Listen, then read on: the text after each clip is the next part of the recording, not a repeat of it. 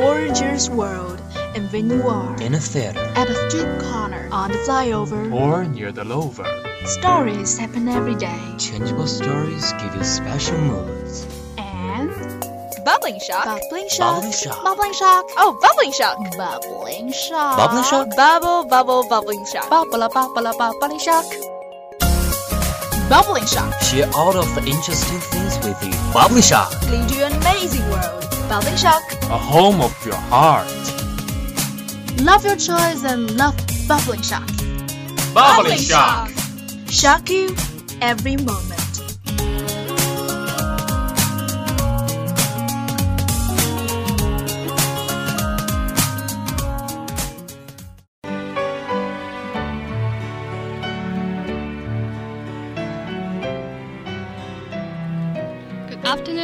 Everyone. This is 179.0 FM Xiangsi Lake Radio Station. Your radio, you listen, you like it. This is Arlene. Hi, welcome to today's Bubbling Shock. I'm David, a friend waiting for you. Long time no see, David. How do you do? I heard that you went to Canada. Did you have a nice trip? Who told you that? I never been to Canada, okay? And I didn't see Princess Charlotte. I hope I can meet her one You really should be Canada, David. You know what?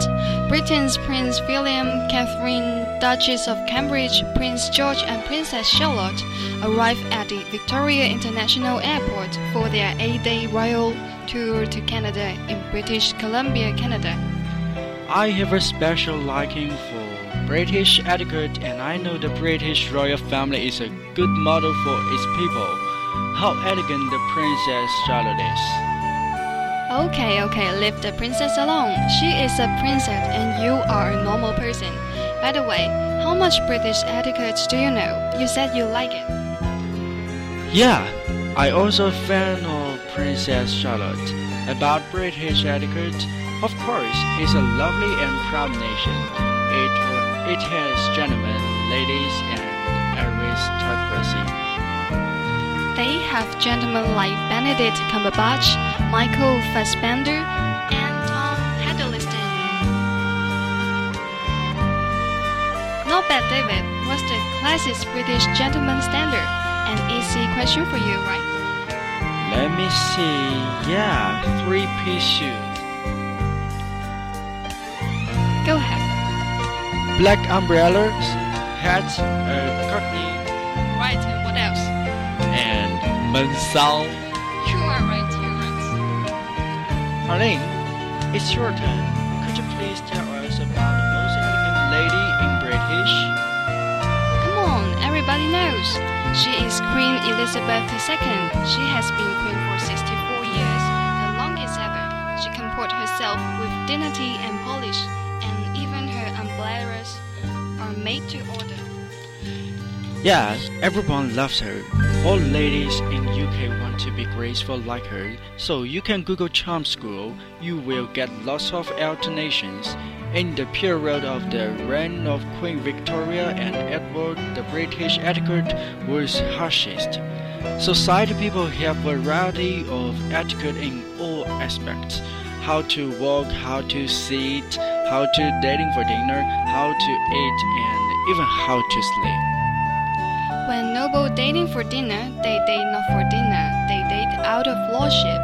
In Downton Abbey, the footman can start a fight for the argument that who should be served the dishes first. As a noble, you should know each glass is used. This for water, that's for wine. Do not make a noise when drinking your soup.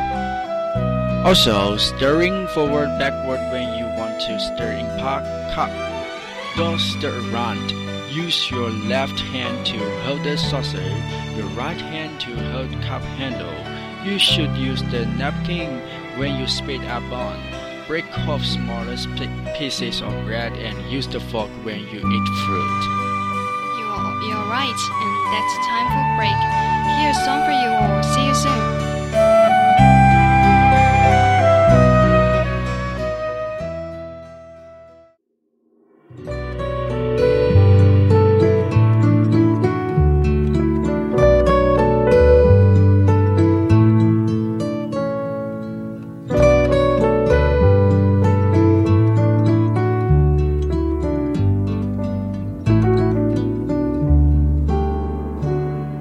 You remember when we were two beautiful birds? We would light up the sky when we'd fly. You were orange and red like the sun when it sets. I was green as an apple's eye. You said you loved all the songs that I'd sing, like nothing that you'd ever I said I loved you with all of my heart when we were two beautiful birds.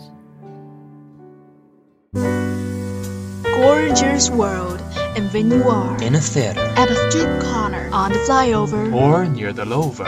stories happen every day. Changeable stories give you special moods. And Bubbling shock. bubbling shock. Bubbling shock. Bubbling shock. Oh, bubbling shock. Bubbling shock. Bubbling shock? Bubble, bubble, bubbling shock. Bubble, bubble, bubbling shock. Bubbling shock. Share all of the interesting things with you. Bubbling shock. Lead you an amazing world. Bubbling shock. A home of your heart. Love your choice and love bubbling shock. Bubbling shock. Shock you every moment.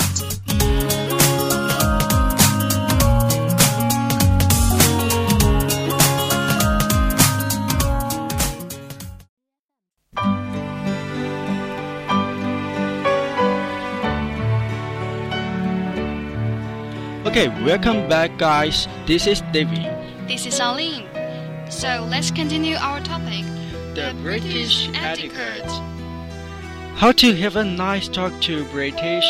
Here are four principles for you.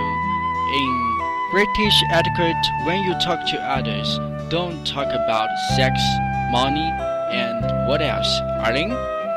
Don't talk about faith. Right, don't talk about faith. And the introverted British gentlemen will always keep charming smile although they are very angry. What a lovely gentleman. And if you want to be a gentleman, my dear schoolmate, here are some tips for you. Number one, always ladies first.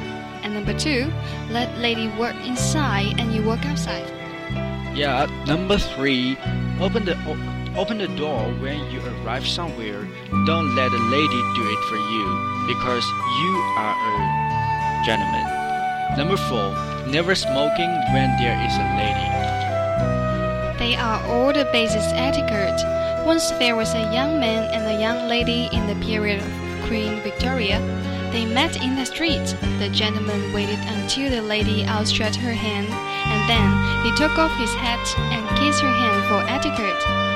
That's really wonderful, right? You know, although they simplify the etiquette, according to a study, British people say sorry eight times in a day. That's mm, 2,920 in a year, and about 200,000 times during their life. When asked for directions, they say sorry. When interrupted chat, also sorry. Besides, they say please all the time. If you don't say please, it's serious as you cruise his or her mother, and that's a matter. In British etiquette, one should cruise in an elegant way, but how? When you are cursed, you should ask, "Hmm, What did you say just now? I can't hear clearly. Could you please say that again? Very elegant. When someone say good, it means haha. When someone says fantastic, it means rubbish. And then when someone says imaginative, I know that, I know that. It means stupid. oh David, you're very imaginative. Um, sorry. Take it easy, okay? That's a joke, just a joke. Alright, today's topic remind me a story. That is, once a gentleman fell in river, he couldn't set help. Course it was so coarse if you yelled like this. So he said, Excuse me, sir. I wonder if you could give me your hand if you want. Take you much time. So polite, right? That's the true, that's the lovely British etiquette, which makes you honor and proud, makes you laugh, and that's very complicated. That's why I love it and am a gentleman. You are really a gentleman, and that's your turn to say goodbye to our dear friends. Be a gentleman, okay? Okay, that's all for today's Bubbling Shock. I'm very glad to speak to you all. You can follow us on the Lizhi FM. Hope you all enjoy listening to us just like that we enjoy bringing this Bubbling Shock to you. This is David and Arlene at Xiangsi Lake Radio Station 79.0 FM. You listen, you radio, you like it. Ladies and gentlemen, see you next time.